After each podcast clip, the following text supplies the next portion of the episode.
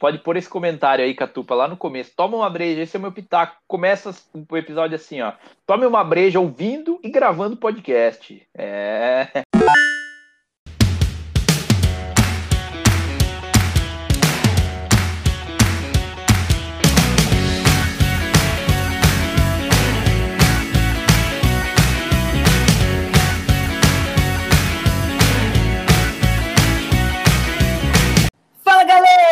tá começando mais um Sabe o que eu acho? O podcast que não espera o galo cantar pra te informar.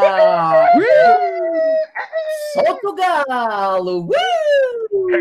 Boa tarde, ah. Murilo. Fala, Liceira. Fala, Catupeira. Fala, Biribeira. Fala, pitaqueiras e pitaqueiras de plantão. Um abraço para vocês aí que estão escutando a gente mais uma semana e vamos falar de cozinhar. Uh! Boa noite, Felipe! Felipinho! Fala, galera do Sabe o que eu acho? Essa é a fera! Uh! Tá empolgado. Felipinho, eu notei um tom de empolgação na sua voz. Você quer compartilhar alguma coisa em específico ou podemos seguir? Cara, é porque já é quase quarta-feira, né, cara? Quarta-feira é um dia bom. É isso aí. É isso aí, excelente.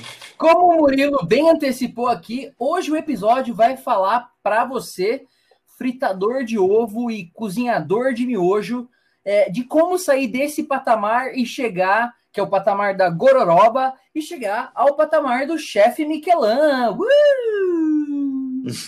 Nós estamos nós aqui com um problema a ser resolvido, é, que o nosso ouvinte Rafael Guzmão, que mandou para a gente um Fala rapaziada, vejo a galera por aí fazendo vários pratos de comida, impressionando geral no Instagram e tô aqui pensando, como eu faço para também dar show e impressionar a arroba? Bom, Rafael, nós vamos responder aqui neste episódio o seu questionamento. Mas antes, vocês já sabem, vamos aos fatos e agradecimentos! Uh!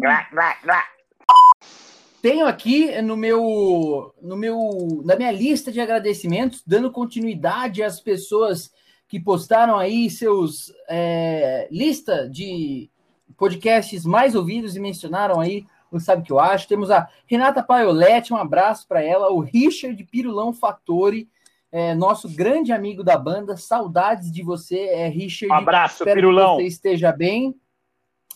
Também gostaria de agradecer a, a especialista do nosso último episódio. É, faz o um comentário aí, Biriba.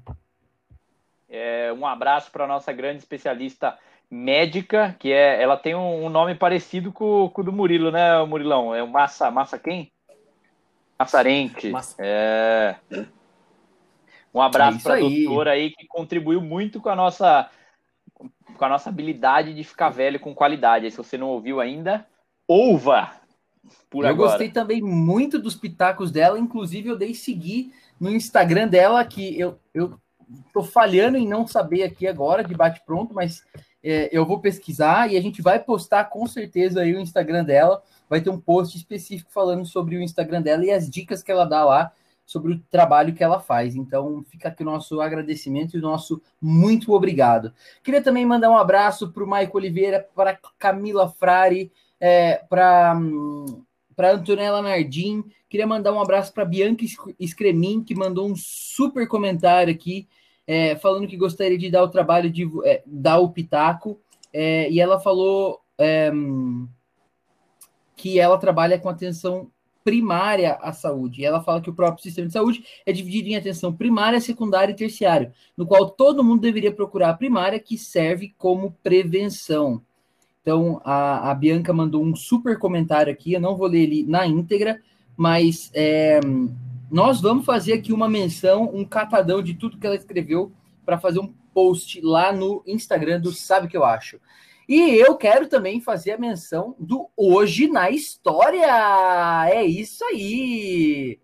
Eu não sei se vocês sabem, mas num dia como este que estamos gravando, só que do ano de 1987, ela era declarada Patrimônio da Humanidade em 1987, e nesse mesmo dia morria é, lá no ano de 1994, o maestro Tom Jobim, uma grande perda aí para nós brasileiros.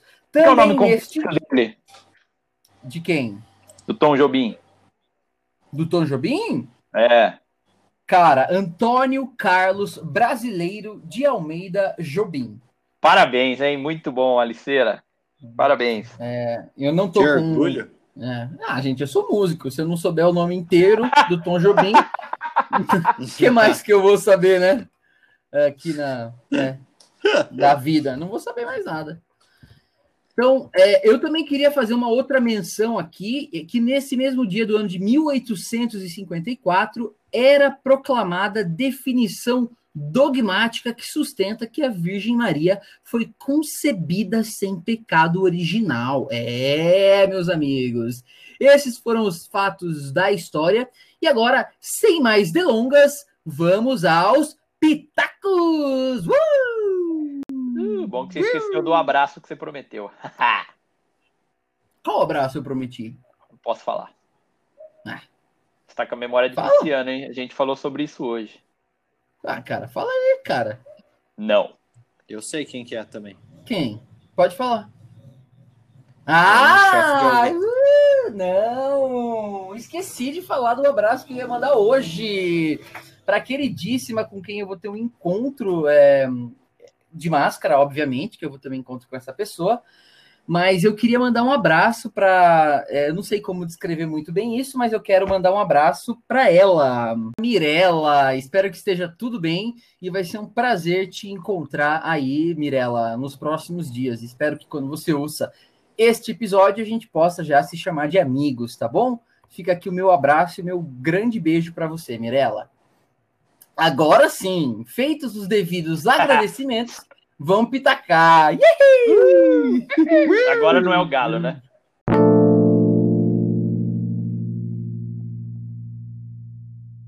Gente, deixa eu falar agora sério para vocês.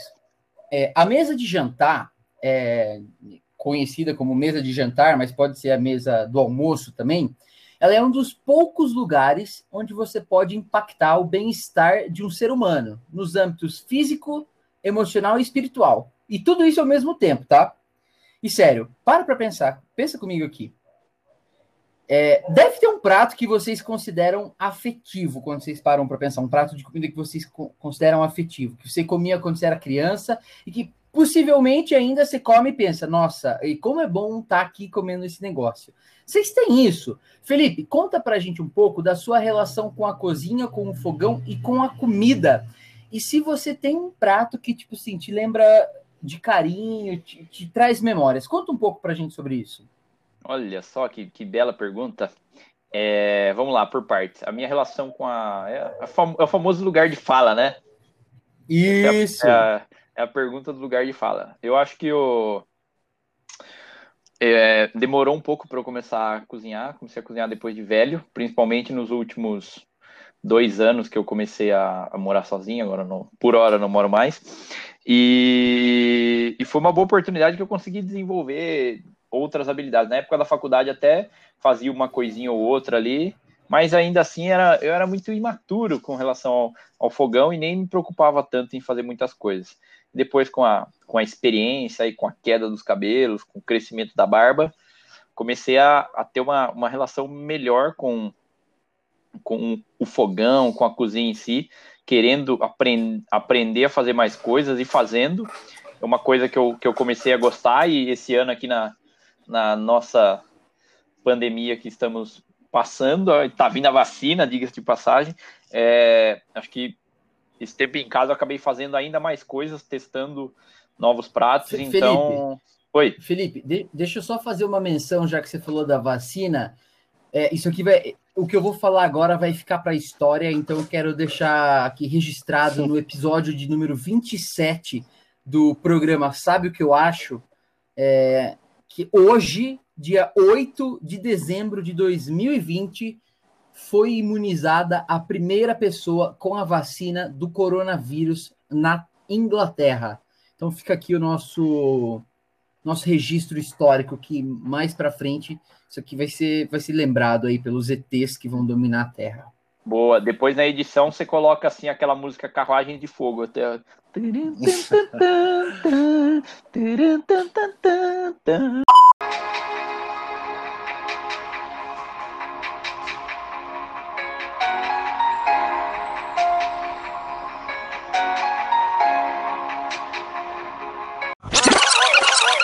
e daí eu tava aqui falando disso tudo aí, do a, a pergunta do prato afetivo, ela é ela é bem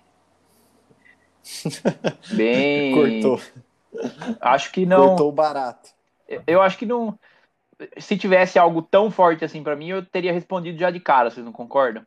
Então, Eu concordo. mas uma lembrança que eu tenho é que sempre que eu vou na, na casa da minha madrinha, com as minhas tias, a gente sempre tem tem feijoada lá em algumas épocas do ano, aniversário, principalmente ali em abril, maio e tal.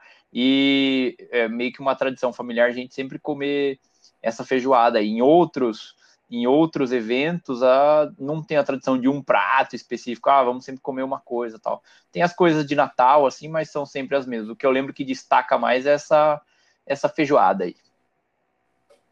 Tá certo, entendi. E para você, Murilo, você tem um prato que, que é aquele prato afetivo que te traz recordações de infância, ou é um prato que você come junto com a, com a família? E, no geral, se você puder contextualizar o seu lugar de fala, falando um pouco sobre a sua relação com a cozinha, e mais em específico com o fogão, é, nós vamos conseguir situar onde é que você se encaixa.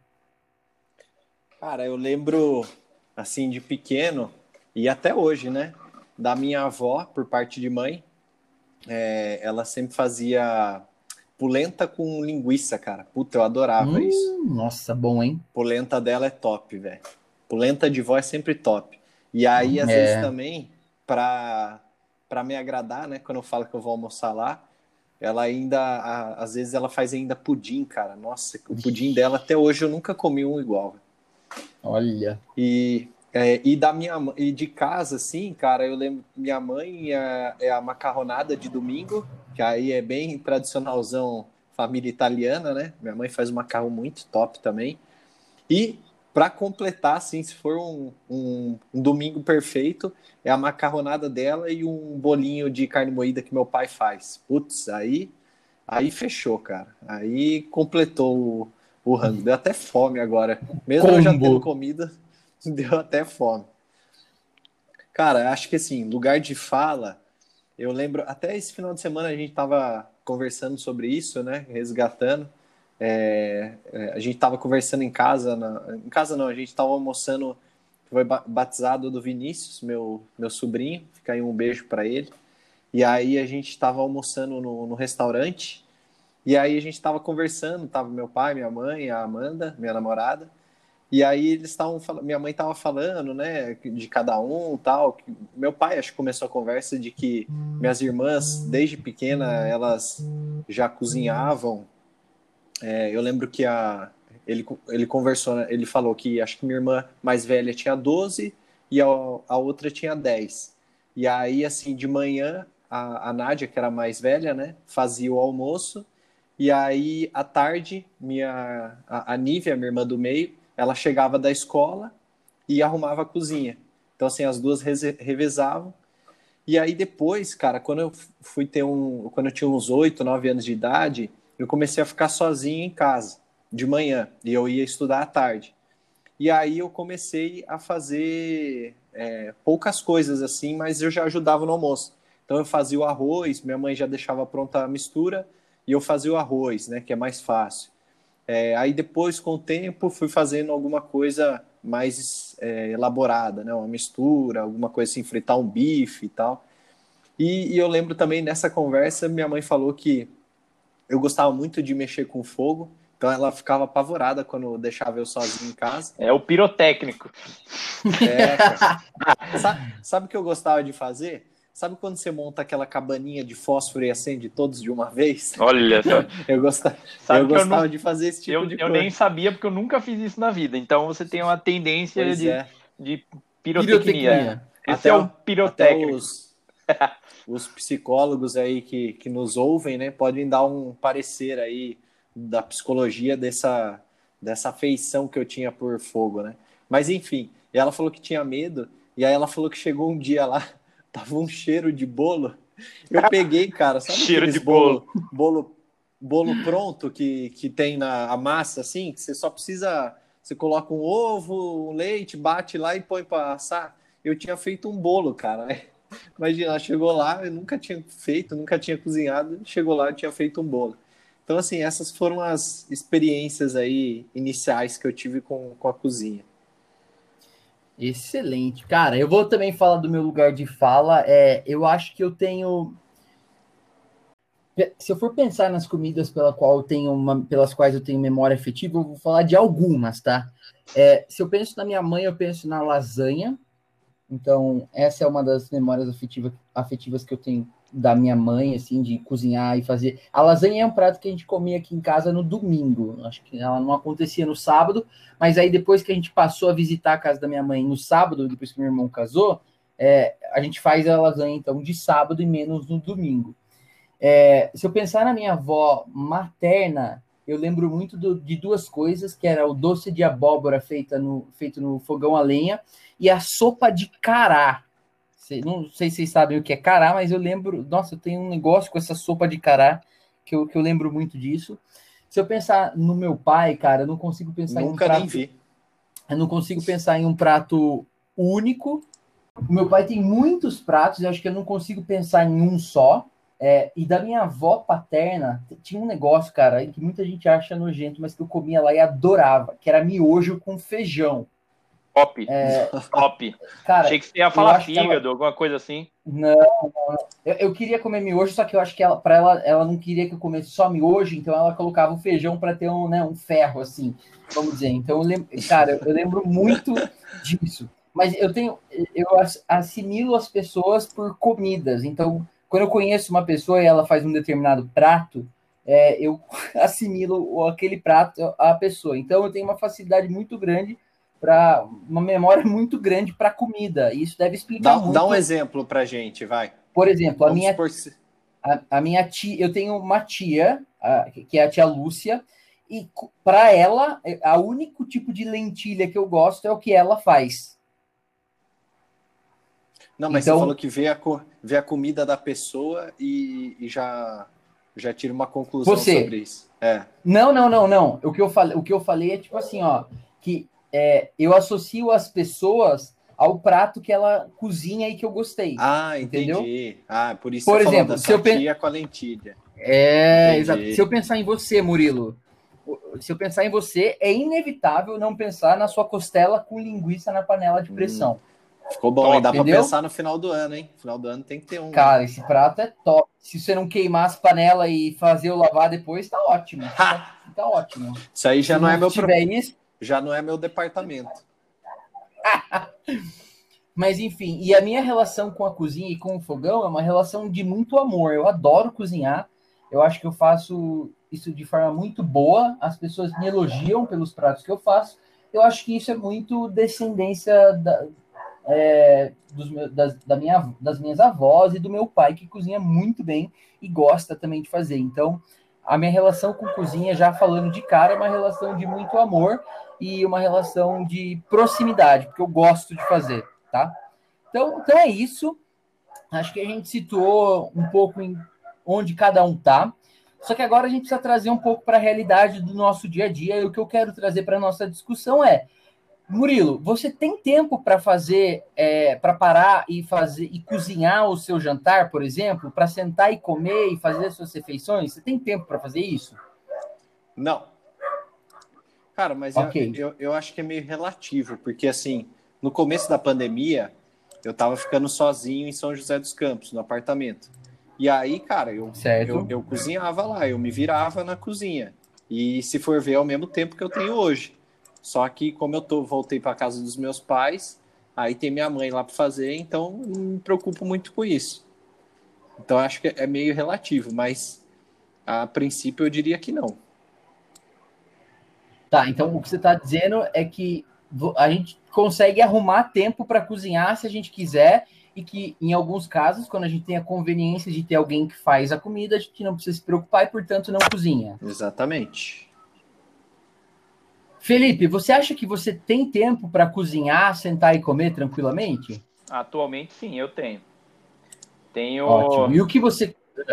Principalmente no período da noite, acaba, acaba sendo mais tranquilo aqui. E durante o dia é um pouco mais complicado, mas o que eu tenho feito é. Eu tô, tô, morando com a minha mãe também, igual o Murilo comentou aí, com os benefícios de estar em casa no home office. Só como eu cozinhei bastante na quarentena, uma coisa que eu tenho feito é revezar com ela. A gente costuma fazer sempre à noite ou no final do dia ali que está mais, mais tranquilo para a gente. A gente já meio que garante a comida do outro dia que ela leva para trabalhar e que eu como durante o expediente de trabalho também, que é para conseguir aproveitar melhor a hora do almoço e dar uma e dar uma descansadinha, mas tenho conseguido reservar esse tempinho sim. Ótimo. Muito bom. Acho que uma discussão que, que a gente pode falar para os nossos ouvintes, que talvez o que nós tenhamos acabado de falar não é a norma para todo mundo, é que muita gente não tem tempo para fazer, para cozinhar seu próprio alimento. E isso acaba sendo meio que uma desculpa para fazer, é, para pedir comida e comprar e não, e não cozinhar. E eu acho que é uma coisa que a gente deveria parar e prestar um pouco de atenção. Eu, por exemplo, é, eu não tenho tanto tempo para fazer, para parar e preparar a minha comida. Eu tenho tempo aos finais de semana e isso é uma coisa que eu gosto muito. Mas acho que uma forma da gente conseguir organizar um pouco o nosso, o nosso, a nossa refeição é se a gente fizer um planejamento e fazer exatamente o que o Felipe falou que faz. Às vezes cozinha para sobrar e depois comer no outro dia. E essa seria uma saída para não precisar pedir comida ou, ou e ter que comer fora, né? Muito bom. É, vocês costumam comprar muita comida é, fora por aplicativo? É, sei lá, 99 Foods, que é daquela empresa da Didi. Vocês costumam comprar muita comida do Uber Eats, iFood? Não. Eu costumo comprar de final de semana. É... Quando eu morava sozinho, a prática era um pouco maior, às vezes rolava dia de semana, mas eu gosto de final de semana ali, principalmente sexta-feira. Sexta-feira é um dia que, depois de trabalhar, já tô meio cansado, zero vontade de, de cozinhar alguma coisa, mas também com vontade de comer uma coisa diferente. Então, para mim, acaba sendo um dia bom para pedir alguma coisa, principalmente agora, né, com a, com a pandemia. Cara, quando eu morava em São José, é, eu preferia ir nos locais do que pedir, sabe? Comer, tipo, no local. Quer dizer, você é um cara que não gosta de pedir comida em casa. Não, não necessariamente. Agora que a gente tá, agora que eu tô em Itatiba, a gente pede bastante, é, principalmente pizza, né? É, mas não por aplicativo, é mais no, no tradicionalzão, sabe? Ligar lá e pedir direto. E. Ah, entendi. É. Mas eu lembro assim, cara, eu usava, pra você ter uma ideia, eu usava mais o rap para mercado do que para pedir comida mesmo. Entendi. É, é engraçado conversar com vocês sobre isso, porque isso contrasta muito com o que a gente tem visto, ou com o que eu pelo menos tenho visto aí, do crescente número de pessoas que têm pedido comida durante a pandemia. É, muita gente que trabalha é, em empresas, né, que ficou confinado durante todo esse tempo, é, teve um aumento expressivo durante a pandemia é, as, do, nos, no, no, número de pedidos médios que os aplicativos, em especial de comida, têm recebido. E aí eles falam um pouco sobre. É, e, e, durante a pandemia, então, o pedido de comidas por aplicativo aumentou muito e as pessoas é, deixaram de visitar os restaurantes e os restaurantes passaram a sobreviver atendendo os pedidos e fazendo as entregas é, através dos seus motoboys e tudo mais. É, o, mas uma coisa que eu, que eu, tem, tem só um ponto nessa questão dos pedidos aí que talvez influencie outras pessoas e não pese tanto para nós, é que muita gente recebe a alimentação em, em vale-refeição, né?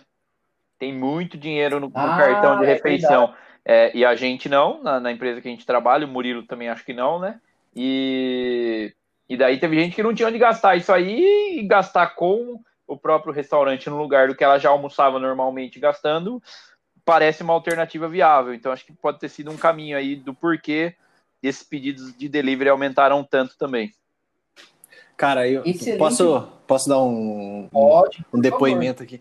Cara, quando eu vou em algum lugar e eu falo assim, eu mostro aquele cartão verde brilhante da Lelo Refeição e falo, aceita, e ele fala, aceita, puta, cara, dá um alívio na mente, assim, que é um, um dinheiro meio que perdido, assim, né, que você não tá contando, né, e aí você vai pagar, e o cara aceita, a sensação é muito boa. Ô Murilão, dia 19, então, tem aquela mesma churrascaria, não é não?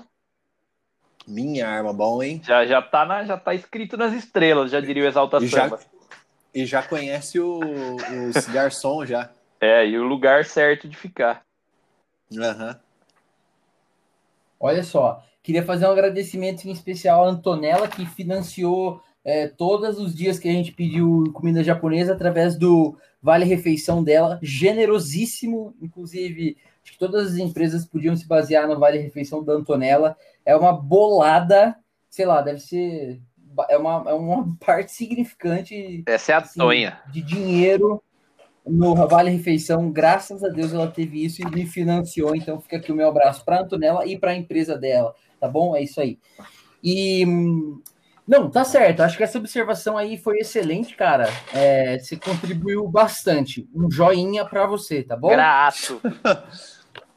Mas, mas eu queria falar agora sobre a influência que é, nós recebemos da nossa família. Agora, tentando fazer um. É, por exemplo, onde eu quero chegar no tópico de agora? Eu queria falar um pouco em como a gente é criado e influencia se a gente pede muita comida ou não. Vocês têm essa percepção? Vocês são, foram criados em famílias que pedem muita comida? Não. Eu também acho que não. Eu também acho que eu não, mas a minha namorada foi. E eu vejo uma diferença muito clara. É, é muito mais fácil no sentido de, tipo, com, é, como elas são duas, eu acho que quando, quanto menor o número de pessoas, talvez seja menos agradável ficar fazendo a comida, ou seja, tipo assim, é mais fácil você pedir comida, porque aí o número de pessoas que vão precisar comer é menor, você consequentemente gasta menos. Isso eu concordo. Se você tiver uma família uma família grande, como é o caso da minha, que come muito. É, Concordo, craque. Então, eu acho que existe uma influência aí é, familiar na nossa culinária, nos rituais. E, e, eu queria falar um pouco como as crianças crescem vendo isso. Eu estava assistindo um vídeo é, que falava um pouco que as crianças elas assemelham muito, assimilam muito fácil é, os hábitos alimentares e culinários dos pais. Então, por exemplo, se uma criança cresce vendo a família cozinhar e tal, ela começa a despertar o gosto por isso. Ao passo que se ela cresce não vendo, ela não desperta tanto gosto com isso. Vocês concordam com essa afirmação? Eu concordo que acho que as crianças são muito, muito visuais no aprendizado e, e, acho que não só as crianças, né? Não só pelo, pela parte visual, mas também pelo, pelo hábito em si ali, por você se acostumar com uma coisa. Se a gente, depois de adulto, já velho, calejado e com cheio de, de mania e teimosia, quando a gente consegue encaixar um hábito, como a gente disse em outros episódios, a gente se acostuma com uma coisa. Imagina uma criança ainda que não tenha todos os caminhos neurais mapeados e ainda acaba se acostumando muito com uma situação ou de pedir muita comida ou de cozinhar bastante. Então, acho que sim, acho que os nossos psicólogos de plantão aí devem reforçar essa tese aí de que desde pequeno acho que a gente é moldado nesses caminhos. Eu discordo em partes, hum. ou concordo em partes. Porque, cara, você imagina, vamos, vamos pensar um tempo atrás, que no, no tempo dos nossos avós, que eles tinham, sei lá, 10, 11 irmãos. Cara, pensa quanto deles que, que realmente cozinharam depois, né? Muito pouco. Geralmente era uma função delegada mais para as mulheres. Então, acho que não necessariamente você vê os seus pais cozinhando. Caramba! Agora foi Passou aí. uma panela de pressão voando. A motoca foi aí agora. Não foi aqui, não. Foi lá no não, foi no Catupa. Eu acho Mas que os nossos então... ouvintes estão tão acostumados com as motos que eles já devem ter entendido que isso faz parte do nosso programa. música de fundo. É, a transição. Mas, enfim, eu acho que assim, não necessariamente, eu acho que influencia. Se você já tem uma tendência a cozinhar, influencia, mas não necessariamente que vai te levar a um, a um futuro na cozinha. Mas será que na época da, dos nossos avós, por exemplo, não acontecia isso porque o, os meninos já iam ajudar no campo e as meninas já ficavam em casa? Interrogação. Ah, mas eles iam, a, até eles irem no campo, eles ficavam em casa. Ah, há controvérsias. Mas enfim. Mas, enfim, a gente tem os programas de culinária aí exatamente para isso, né? Para despertar o interesse e o gosto das pessoas por, por cozinhar. Ou não. E eu queria saber agora, é, ou, ou não, né? Ou, de, ou distanciar mais as pessoas da cozinha. Mas eu queria saber se você, Felipe, considera co cozinhar um hábito ou uma habilidade essencial da vida. Eu acho que sim, considero. É... Discorra porque é uma das nossas necessidades básicas aí. Se você olhar a pirâmide de Maslow, é uma das necessidades. Lá vem o econometrista. Uma das necessidades elementares do ser humano é, é a alimentação. É o básico ali para ele conseguir sobreviver, ter energia, enfim. É... Não, mas se você pensar, desculpa, se você pensar por essa, vou te questionar agora. Vai. Se você pensar por essa perspectiva, não necessariamente você precisa cozinhar, dá para você comer cru. Você pode comer cru. Só que. Nós estamos falando de cozinhar. Ok, só que comer cru nem sempre é a opção mais saudável, pensando em, em nutrientes tal, e eliminação de, de, de bactérias, essas coisas. Por isso que eu acho que a cozinha tem seu ponto relevante. Você pode falar também, ah, mas pode comprar comida pronta, mas nem sempre todo mundo, e acho que a maioria das pessoas do, do nosso planetão aqui, com 8 bilhão de pessoas, não consegue pedir comida sempre ou, ou comprar comida pronta sempre que pelo por ter sido processada, seja por uma indústria ou por uma pessoa, com certeza vai ser mais caro do que ele fazer por conta, entendeu? Então eu acho que sim, é uma necessidade essencial e que tem gente que passa a vida inteira sem cozinhar hum, pandeira nenhuma. Tem. Só que é, é uma vida de. É uma, uma vida vazia, já diria o Bruno Marrone. Tá ok. Ô Murilinho, você concorda com isso que o Felipe falou? É, eu acho que sim, mas diante da nossa nosso mundo capitalista, né, é, onde as atividades são distribuídas, eu acho que a, a, é uma necessidade base, básica, mas que você pode terceirizar para alguém, né? Você pode pedir uma comida, é, comprar de alguém feito já. Eu acho que sim, cara. Eu, eu gosto de cozinhar no, no final de semana quando eu tô de boa, sabe? É, aí eu abro a cervejinha, ponho uma música para tocar e aí eu vou fazendo. Mas do, do se eu tiver oportunidade de pagar e ter ali a comida pronta, eu prefiro. No dia a dia, sabe? No dia de. É, igual, por exemplo, no meu trabalho tem um restaurante. Cara, eu prefiro chegar lá, tem as opções, eu pego, eu escolho qual eu quero, como ali, terminou, acabou. E ainda assiste, me preocupar mais. assiste o craque Neto ainda na hora do almoço. o craque Neto, exatamente. Não precisa, nem, não precisa nem lavar a louça. É... Exatamente, olha, olha que beleza isso. Essa é a melhor é, parte. Realmente. É, nessa, dessa perspectiva, realmente é bom. E agora que você entrou nesse negócio de cozinhar os finais de semana, é, eu vou fazer essa distinção aqui, né? Porque acho que a grande, par, a grande maioria das pessoas que fala que gosta de cozinhar, elas gostam de cozinhar os finais de semana e aquela coisa mais elaborada. Não é o grande é. arroz é, e feijão é, é o, de todo dia, né? É, o, aquilo gourmetizado, né? Que passou pelo raio gourmetizador, né? Exato. Vai fazer um arroz, ele dá uma empapada, você fala que ele é um risoto. É, né? risoto. Não. Entendi, entendi. É importante então a gente falar agora sobre o que é o básico da cozinha, né? Já que a gente está falando da cozinhar ser uma habilidade essencial da vida, pelo menos o básico a gente precisa saber fazer. Queria saber para você, é, Felipe, o que, que, é o básico da cozinha? O básico da cozinha é você saber refogar, né? Fazer um refogado ali, é o basiqueta. É. É... É o... Não, ah, fala aí a comida, por favor. Não, tem várias opções. Fritar um ovo. Fritar um ovo, um ovinho, várias modalidades de ovo. Ovo mexido, ovo frito, é. ovo cozido, omelete. Ovo, ovo mole. Ovo mole. eu acho que esse é, esse é o básico. Eu acho que o que mais que a gente pode falar? que é básico. Você conseguir, você conseguir fazer um arroz, fazer uma carne, isso é um.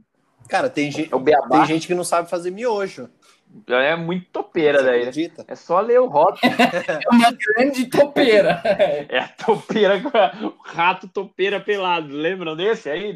Nossa retrospectiva 2020 vai ter o rato topeira pelado, que a gente citou em algum episódio. E, não, e por outro lado também, né? Tem gente que não sabe fazer o miojo, mas também tem gente que dá uma gourmetizada no miojo, né? Ou igual o outro falou lá, põe feijão. Gostei, eu lembro fazer que quando eu isso. fazia, eu colocava ovo. Você põe o quebra o ovo na água quente. É o e miovo, mexida é o assim. famoso miovo. É bom Com requeijão também é E, bom. cara, esse aí, esse aí eu fazia muito na faculdade, hein? Nossa, Não, mas- era Então. Cada um tem uma especialidade. O macarrãozinho, tempero. O macarrãozinho também é básico, ali você faz rapidão. O famoso macarrão com salsicha, né? Que é o seu, o seu prato especial. Na praia, depois de, depois de um dia tomando cachaça o dia inteiro, saindo, precisando pôr água no radiador, você come um macarrão.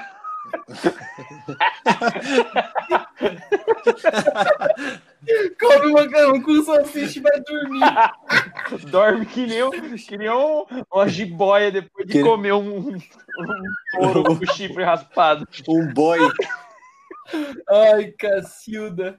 Muito bom. Não, eu entendi o que que é o básico da comida pra você, mas você não citou um negócio que pra mim é básico e, e que eu não sei fazer, O quê? que é o então feijão. fala, craque. Cara, o feijão. Feijão pra vocês é básico? Pra mim não é. Não, porque eu não sei fazer. Cara, eu. É, eu não, eu assim, eu não sei, eu já fiz, mas com auxílio da, da minha orientações da minha mãe, mas eu, eu sabia temperar, assim, Ah, você não cozinhou. depois é, então, a parte da panela de pressão que eu não, não, não manjo Você muito. pegou o pote de sorvete, colocou na, na panela e temperou. É, jogou um pouco de água, esquentou e falou que fez feijão. Ah, mas daí já tá temperado. O bom é você fazer um tempero. Foi uma olha folha de louro. é uma- eu, eu vou me mudar aqui, né? Eu acho que eu comentei já em algum outro episódio. Janeirão tá aí, eu vou morar não na casa dos meus pais mais. E, cara, a Antonella não sabe fazer eh, feijão. E eu gosto de comer feijão. Ih, Antonella. Então, é, é, assim, não sei se ela vai ouvir esse episódio. Ela geralmente ouve todos assim que eles saem. Mas fica aqui a dica para Antonella Que para mim, Escuta para casar, eu tenho que fazer o, o- tenho que saber fazer um feijãozinho. Então, é, fica aí a dica, né? Ou então eu vou ter que aprender a fazer mesmo, eu mesmo. por Eu acho que ela tem talvez que fazer não uma feijoada aí, pensando nos amigos. né? Ela- É, é, Sim, chamar os, os A gente vai poder chamar ela de, de tia Anastácia ou Dona Benta, né? eu, eu vou ter que aprender a fazer, provavelmente eu vou ter que aprender a fazer nesse final de ano aí, é, como, como temperar e cozinhar o feijão na panela de pressão. E essa moto vai. É o Kevinho, Claro. certeza que é o Kevinho. Certeza que, que é, que é a pizza passando, certeza. O escapamento pipoquinha. Não é. Olha, já falamos Mas, ó- de. Ah, desculpa, pode falar. Não, eu ia falar que Ah. o, o feijão ou a feijoada da Antonella seria o feijonela. Antojão. Olha, nós falamos aqui do básico da cozinha e falamos que o feijão então fica classificado como não básico e falamos de outros, outras coisas que são básicas aqui. Para mim, a batata frita é básica também, que é jogar o óleo e jogar a batata frita. Agora, é, mas. você- Não, não, não, eu discordo, craque. É. Vai colocar. Vai colocar a batata no óleo quente pra você ver. Essa É. aí é um desafio. é, tem que saber, tem que saber. Dá aquela espirrada. Se, a- se, a- se for aquelas batatas congeladas que gruda o gelo nela, aí aquele gelo, como é água, a hora que encosta no óleo quente, Por espirra isso, tudo. por isso que hoje em dia, hoje em dia a gente tem a Airfly, né? Vai falar que seu pai ou sua mãe nunca chamou de Air. Aqui em casa, o prime- o primeiro nome que foi dado for- foi Wear Flyer. IFry. Como que é? Passa a senha da sua Air Air Fryer. fry. É verdade. Ah, mas, Mas batata frita tem que ter um óleozinho, senão não tem Ah, graça. eu também acho. Ah, eu discordo. acho. Eu sou do low carb. É, eu fui outro dia na casa dele, Star. Dormi lá, É. lá na casa dele em Alphaville, e beleza, né? Pô, da hora, o cara vai fazer um cafezão aqui pra nós. É, foi fazer ovo. Sabe onde ele fez ovo? Na air fryer. Colocou um pote, jogou Eu o não, ovo eu não tinha que era fogão, né? mesmo? É verdade, olha que loucura. Achei o cúmulo ter que comer ovo, nem comer. Falei, ah, come esse negócio aí, Deus me livre. Aí, Pra quem é, tá Pra bom. quem né? é, tá bom. aí, Pra to, quem é, refresco. aí, aí tocou eu comer a pizza gelada da geladeira, que ele não tinha nem micro-ondas. Nem gostou, né? Nem gostei, esse ratão que eu sou. Beleza, nós já falamos aqui do que é o básico da cozinha, agora a gente precisa falar daquilo que impressiona e responder a pergunta aqui do nosso caro, do nosso caro ouvinte que perguntou Rafael como Guzmão. impressionar a galera, Rafael Guzmão. Cara, nós vamos entrar agora no assunto é, do que não é o tão básico da cozinha e que nós, aqui, três cozinheiros de mão cheia, é, podemos te falar do que vai impressionar a arroba ou o arroba. É, e aqui a gente vai fazer o quê? O nosso jogo! Uh! Vai. Chegou a hora daquele jogo que vocês já sabem em que nós falamos o nome de alguma coisa, e nesse caso vai ser o nome de uma comida gourmet que a gente pode aí inspirar o, o caro Rafael Guzmão a, a fazer aí para a pessoa que ele quer impressionar. Então nós vamos começar comigo, depois vem o Murilo e depois o Felipe, tá bom? Então, é, no 3 a gente fala de comidas que nós já fizemos e que impressionam, tá bom? Quando a gente cozinha. Um, dois, três e risoto. Costela na pressão. Lasanha. Ah, você já fez lasanha? Você quer uma foto? É, por favor. O, jo o jogo é pra falar. O jogo é jogado, não é pra você ficar me Mas questionando. não é, não Não é, é, não é pra julgar. não é para mentir, Felipe. É só verdade. Tá bom. Macarrão à carbonara. Ah, eu ia falar esse, mas eu tenho outro ainda. Hambúrguer gu- gourmet. Gourmet. É... Salmão. Ah, salmão? Salmão. Ah, para, vocês são mó xarope. Você já fez, Cara, você já fez salmão, Felipe? hambúrguer, hambúrguer gourmet de cu é rola. Olha o horário. A gente é um programa para a família toda. Vai. Olha só.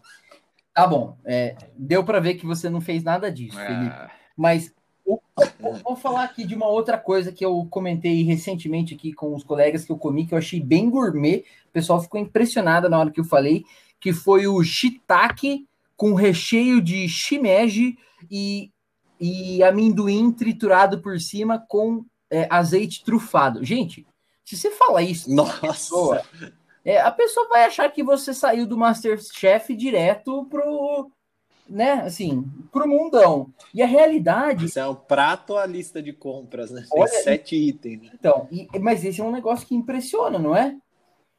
Uhum. Olha só, então aqui fica uma dica minha de como impressionar a pessoa aí que você está tentando impressionar com esse prato que não é tão básico. Mas é, vocês, aí o que eu quero saber de vocês agora, vocês são acostumados a cozinhar coisas novas ou vocês fazem mais do mesmo? Ah, é difícil, cara. Eu geralmente eu faço faço o que eu já sei. Jogo o que sabe. Jogo o que sei. Tá certo. Eu também. Só que eu tento dar uma, uma variada, como diria o outro, no, no que eu sei, sabe?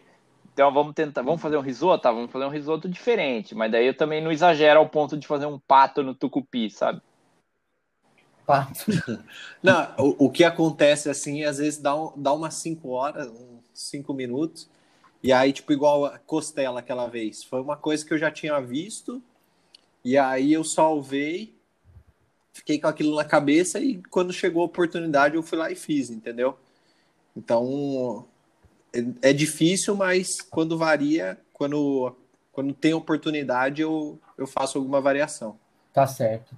Meu, é, eu sou alguém que gosta de explorar novos ambientes sempre. É, uma coisa que eu fiz que foi bastante assim diferente do que eu estava acostumado a cozinhar foi o, o carré de cordeiro. Opa. Cara, é um negócio mais complexo. Mas é, é, um negócio simples de fazer, porque ele não exige tantos passos. Você tem que deixar marinando lá o seu, o seu cordeiro, né? Que você compra tal, e deixa lá de um dia para o outro marinando. E, cara, basicamente o que você faz é dar uma.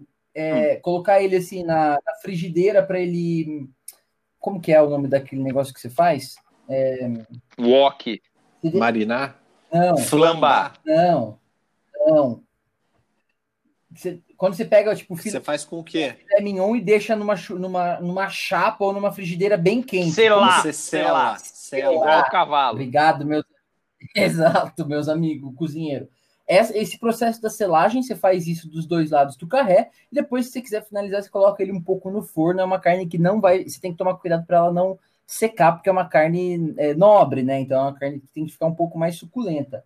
Então, é... E você sabe qual é você sabe qual é a tradução de carré de carneiro? Não. Corno de gaiola. hoje, hoje um foi embora, hein?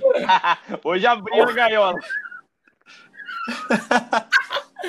Esse Filipinho tá sem limites. Não, excelente tradução. Ótimo, meus amigos, ótimo. A gente já falou então do que não é tão básico e são alguns pitacos aqui, algumas dicas do que a gente dá para impressionar e o que a gente faz, né? Eu faço é, muitas coisas diferentes, eu invento muito é, e aqui eu preciso falar um pouco da cozinha intuitiva. É, e eu queria saber antes de vocês se vocês são o, o tipo de pessoa que segue a receita risca. Felipe, você é o tipo de pessoa que segue a receita risca? Me conhecendo, o que, que você acha? Com certeza, metódico e chato do jeito que você é, eu acho que sim. Cara, é, é, com você acertou. E, e, te digo mais, quando eu procuro uma receita, se a receita tá mal explicada, ou tipo assim, o cara, ah, daí faz um pouco disso, depois mais um pouco daquilo. O cara não é, não é processual, desenha um fluxo correto, fala assim, ah, agora deixa aí no fogo até até ferver, ou deixa no fogo por tantos minutos. Se não falar isso, fica até dar o fica, ponto. Fica né? É, até dar o ponto. Que porra de ponto? Esse é não é pior, é motorista né? de ônibus, mano. Daí eu. o cara. o, daí eu, eu já até desisto, falo, não, vou procurar outra. Daí eu, eu procuro você aí que escreve no site tudogostoso.com.br e nos escuta, faça receitas metódicas aí, porque, porque eu prefiro, eu acho mais fácil. E costuma dar certo. Inventar moda, eu, como eu, não pratico tanto a questão de, de cozinhar, como é um negócio que, igual o Murilo falou aí, sobra tempo, tal, às vezes umas coisas mais novas, não é sempre que a gente consegue fazer. É, eu, eu jogo na, na, bola de segurança ali, caprichoso garantido, eu vou no garantido. Você, Murilo, você é igual o Felipe ou você é um cara que gosta mais de da cozinha intuitiva? Se tá escrito lá, coloque três folhas de louro, você não coloca nenhuma, como é que é? É, eu gosto de dar um é, o mesmo pitaco que a gente está dando aqui, eu gosto de dar uma pitacada na receita também. Ótimo. Eu também Pro... sou igual a você. O próprio, próprio, a própria costela que eu fiz lá aquele dia, né? Quando eu fiz em casa a primeira vez, eu coloquei um, umas folhinhas de alecrim lá. Nossa, ficou Nossa, bom. Nossa, senti Olha, muito gosto do alecrim, ficou ótimo. Não, a, aquele dia ah, não tinha na chácara. Eu ia colocar, mas não tinha. Olha, eu sou super adepto da cozinha intuitiva, que é aquela cozinha que você, tipo, cara, você não segue muito a receita, você tem um, você tenta visualizar o prato, né? Tipo, o que, que você quer fazer? Ah, eu quero fazer, lá, vou pegar aqui, tentar manter a linha do, do risoto. Eu quero fazer um risoto diferente, eu quero colocar um camarão. O que, que combina com o camarão que eu já comi? Puta, é, manga é, leite de coco. E, cara, assim, eu, aí eu vou tentando ver o que combina com o que. Obviamente que eu não cheguei no risoto de camarão com manga e leite de coco do nada. Eu dei uma olhada na internet para ver se fazia sentido. Mas é, essa foi uma das coisas que eu intuitivamente fui tentando chegar com gostos que eu fui experimentando. E eu tinha experimentado inicialmente, quando eu pensei em fazer o risoto de camarão com manga e leite de coco, eu tinha comido uma comida é, tailandesa, que ia leite de coco e muito vegetal. Ia, por exemplo, brócolis, cenoura, pimentão, é, bastante é, leite de coco e a páprica, um creme de páprica verde e vermelho, que dá bastante. É, deixa bastante apimentada a comida. E aí, e, e, tinha também camarão no meio da, dessa mistura. Maria. E aí eu inventei, mas ficava uma delícia. E aí eu inventei de fazer um risoto de camarão com manga e leite de coco aqui em casa, e foi assim um sucesso fenomenal. Todas as pessoas que comeram adoraram. E esse é um dos pratos que eu me gabo de falar que eu sei fazer e que eu tive uma ideia a partir de um outro prato. Então, quando eu falo de cozinha culinária intuitiva, eu estou falando um pouco sobre isso. É, eu, eu, presto muita atenção, e essa é uma dica que agora eu já começo a dar para os nossos ouvintes, sobre a qualidade dos ingredientes da cozinha. O Felipe vai falar que isso é besteira. Vai falar que eu gosto de comprar coisa cara e gastar com não sei o quê. Mas, sério, a qualidade dos ingredientes que você coloca no prato que você está cozinhando, ela influencia muito no sabor que o negócio vai ter. Então, é, quando os ingredientes são de boa qualidade, você precisa processar pouco, fazer poucas coisas para deixar o prato muito gostoso. E aqui a grande dica que eu quero dar para os nossos ouvintes que ainda não não estão tão habituados a cozinhar no seu dia a dia é a importância de ir experimentando ao longo do processo.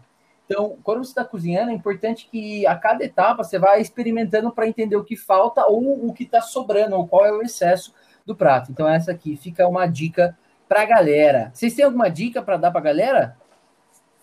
Cara, eu tenho uma dica que, na verdade, vocês já conhecem aí, que é um prato aí feito pelo meu pai, chamado remeleixo.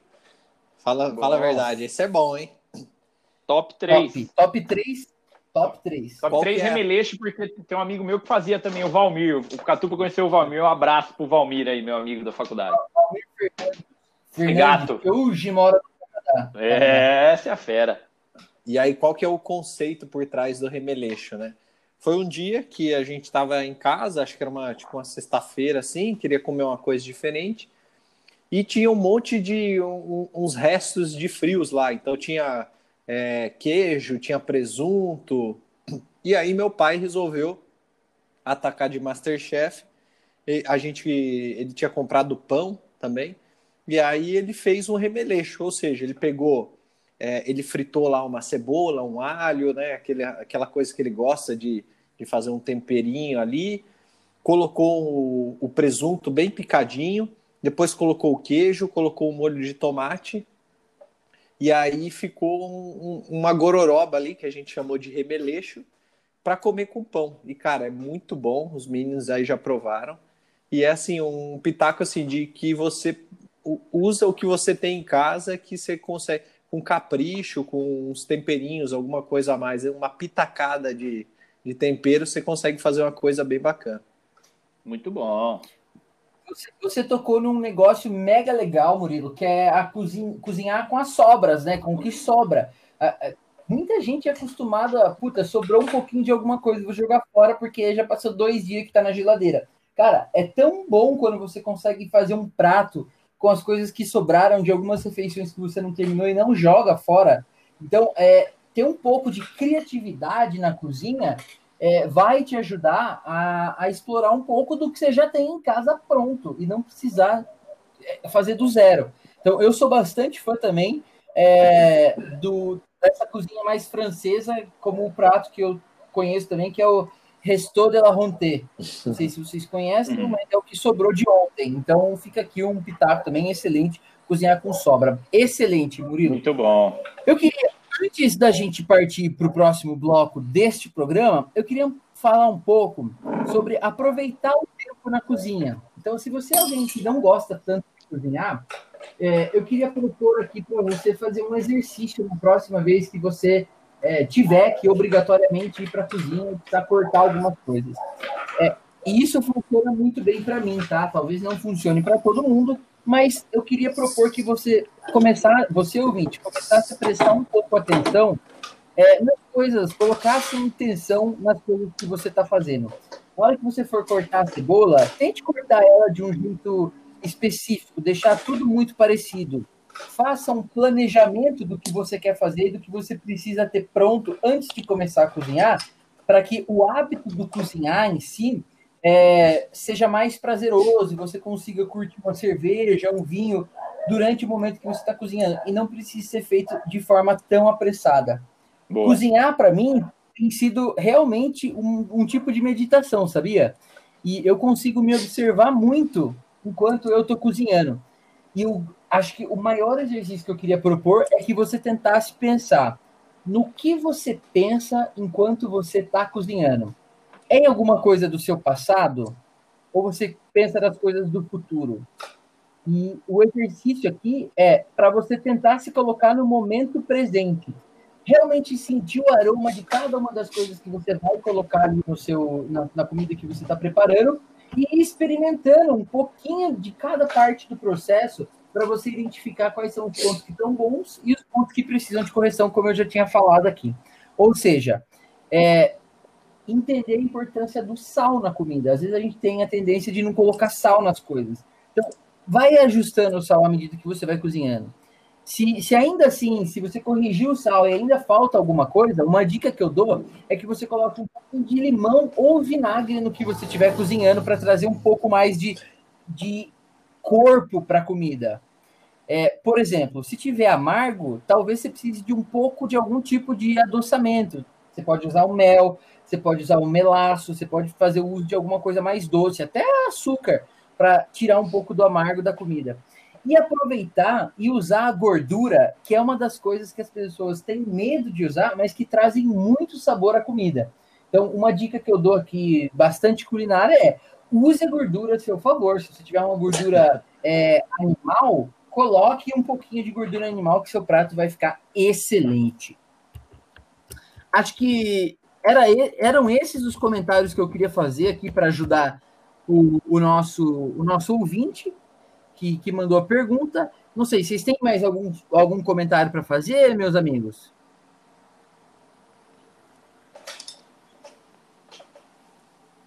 Alô? Oi. Acho que agora. Acho ah, que agora, acho vocês... que agora os nossos, nossos comentários já estão saturados, né? A gente precisa de algo mais Diferente. elaborado. Bom, considerando isso, chegou o quadro Pitaco do Especialista!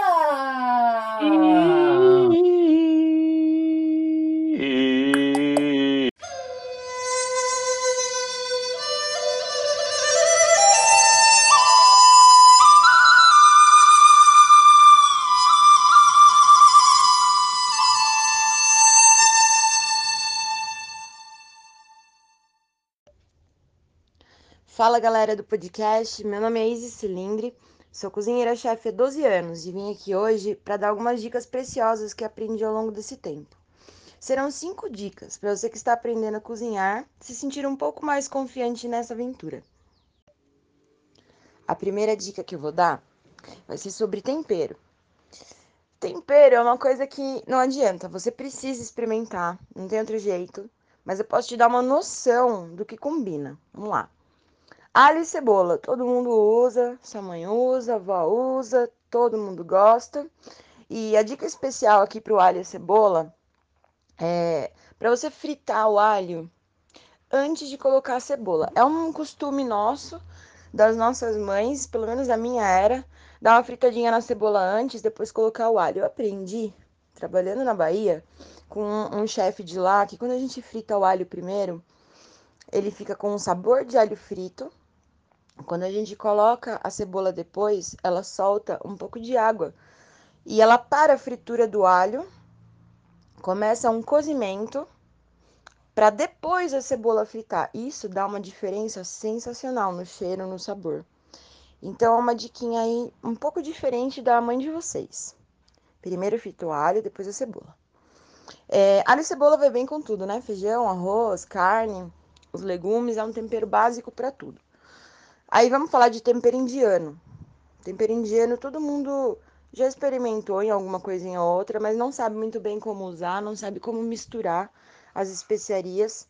Elas, é, vou falar aqui quais são e vou dar mais ou menos uma ideia de como que a gente pode misturar. A gente tem cominho, açafrão, pimenta do reino, coloral, cardamomo, tem curry, gengibre, e geralmente eles combinam entre si.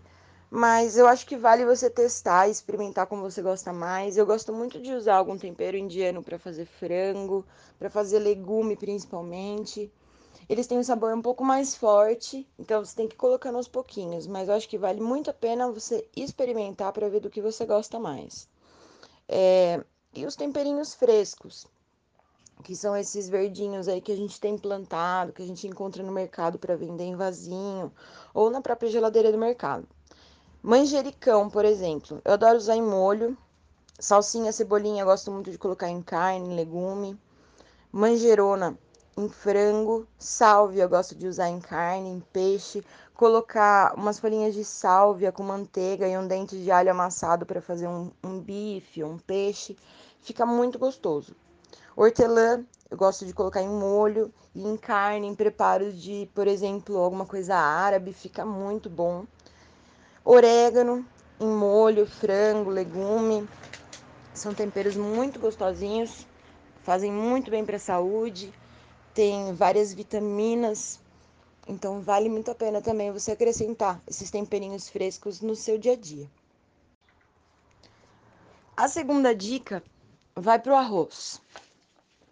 Qual é a medida do arroz? Como que se faz arroz? Gente, arroz não tem medida. Eu sinto dizer isso, mas arroz não tem medida. Primeiro porque cada arroz é um tipo, cada, é, cada marca já tem diferença.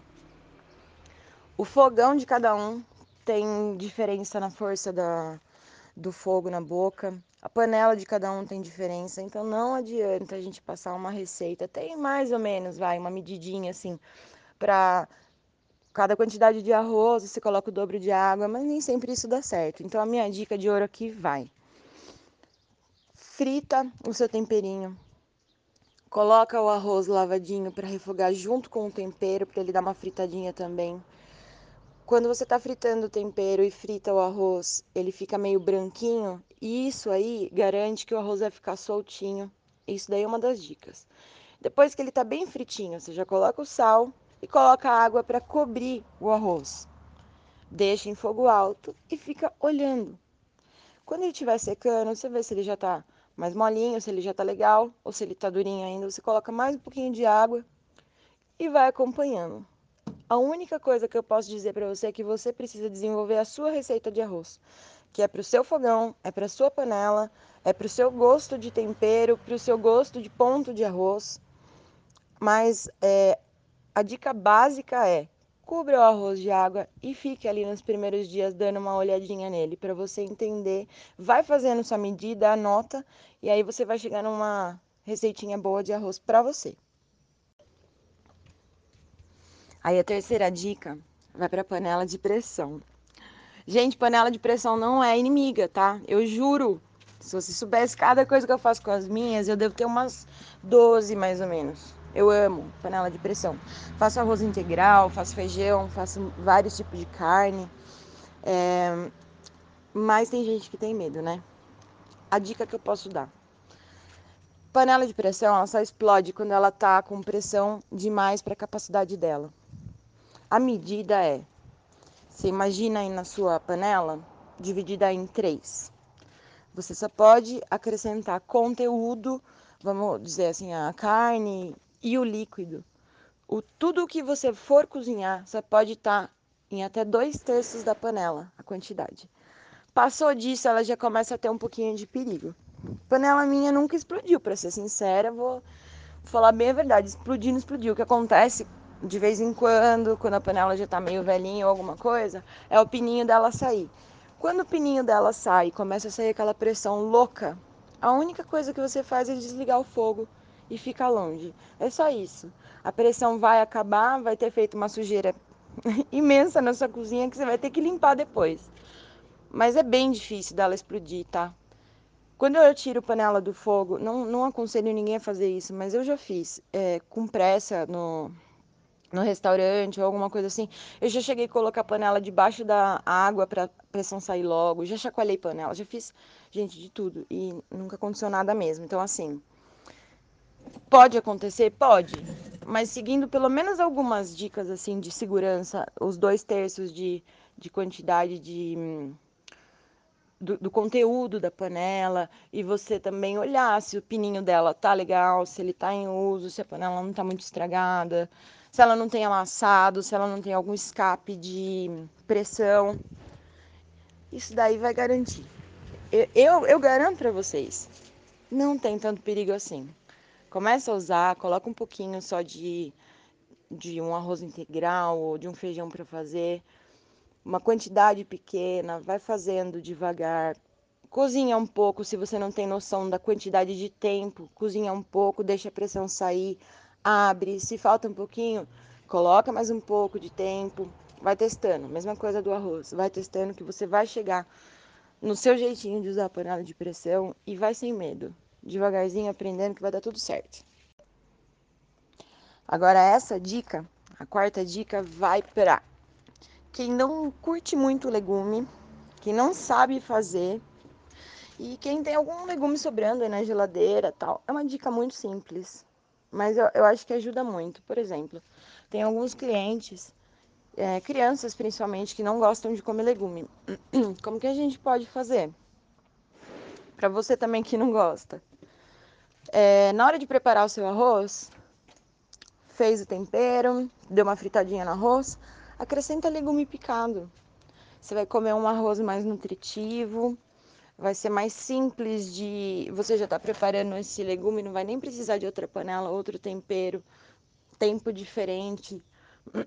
Você já vai estar tá aproveitando o sabor do, do temperinho do arroz, o sabor dos legumes que vão se fundir com o arroz e vai dar um arroz diferente, um arroz primavera, nutritivo.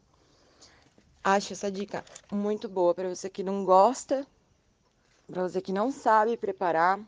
É bem fácil, bem prático e vai mudar a sua refeição. Então, fazer um arroz com legumes, pode ser raladinho, picado pequenininho. Acho que você vai gostar.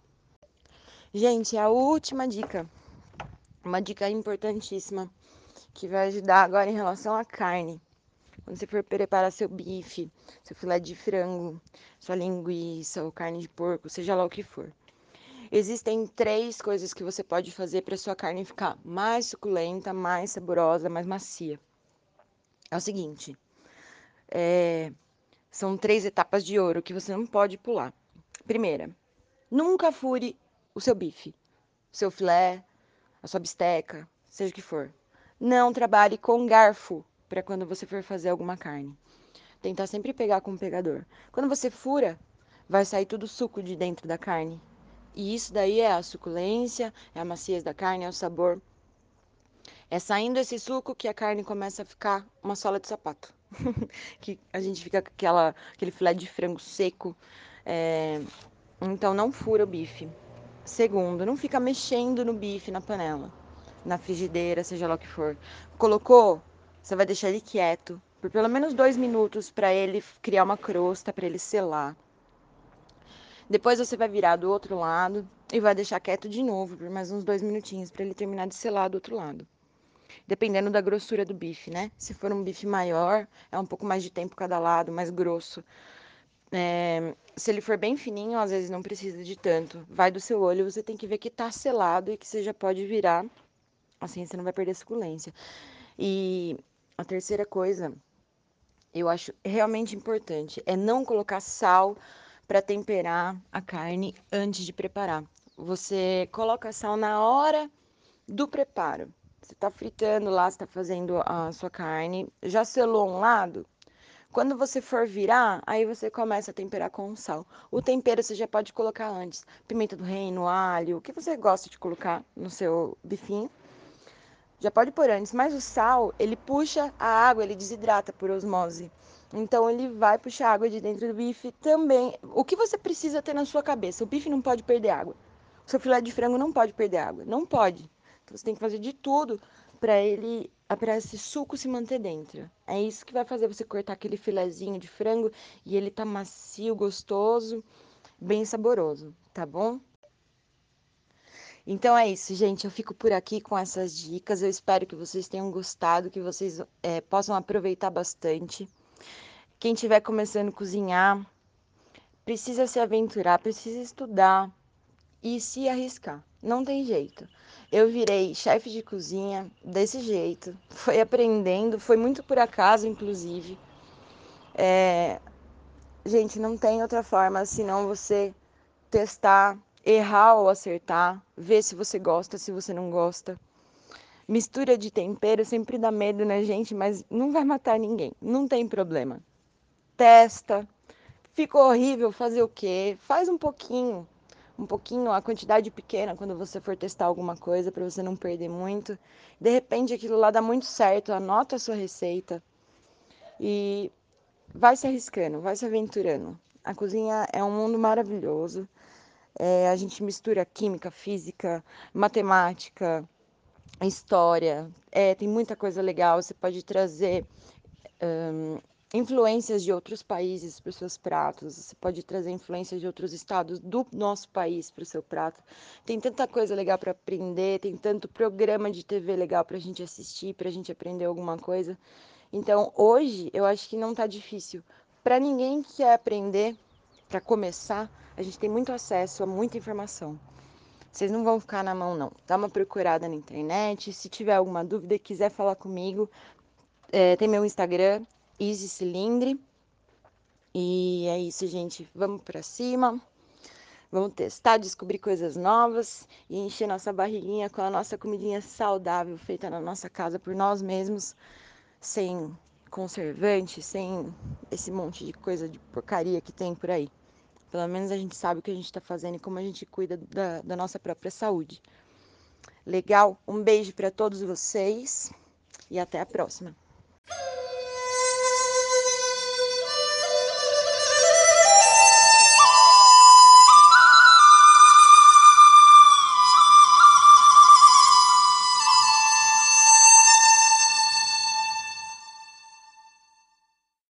Depois desse pitaco maravilhoso que me deixou com água na boca, o que falta para terminar esse episódio são os pitacos da semana!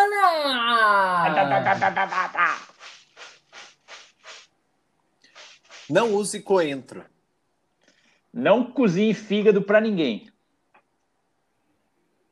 Não vá ao drive-thru. Prefira uma cozinha feita em casa, Aproveite os ingredientes que você tem e use a sua imaginação para inventar moda. É tão gostoso!